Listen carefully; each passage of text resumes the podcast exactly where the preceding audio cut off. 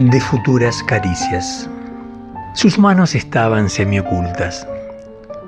Su cuerpo no era visible por esa precisión que tienen los formatos de asiento en los trenes.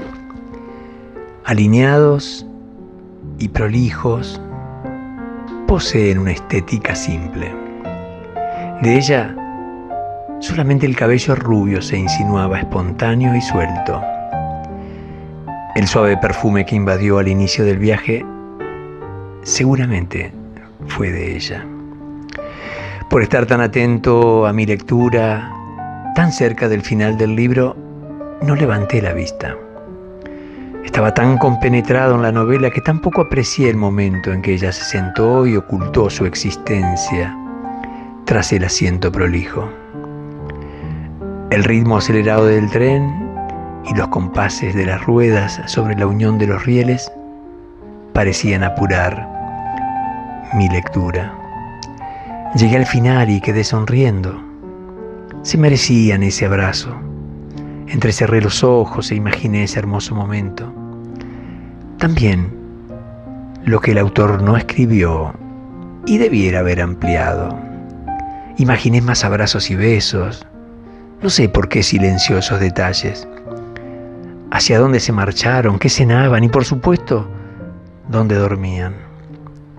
Me reí de las ocurrencias literarias en tanto guardaba el libro. Ya alojado en la mochila y en el instante previo a sentarme, vi las manos de la rubia de enfrente que suavemente pintaba sus uñas, rojo intenso como el solvente penetrante. Exactamente una fila adelante en este rutinario viaje en tren, observé que esas manos se preparaban para estar más bellas aún.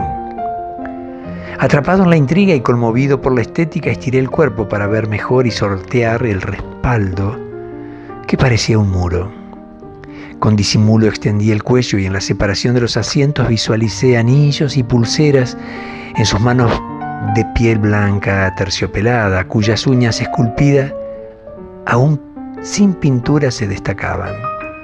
Eran delicadas y armónicas, portaban juventud y seguramente amores. Apuraba el secado entre soplidos metódicos.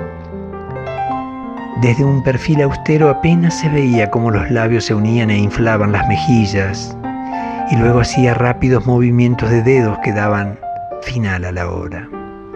El cuadro que visualizaba apenas era todo arte, aunque solo fueran las manos de un cuerpo escondido, un perfil misterioso y cabellos sueltos que por encima del asiento sobresalía abundante.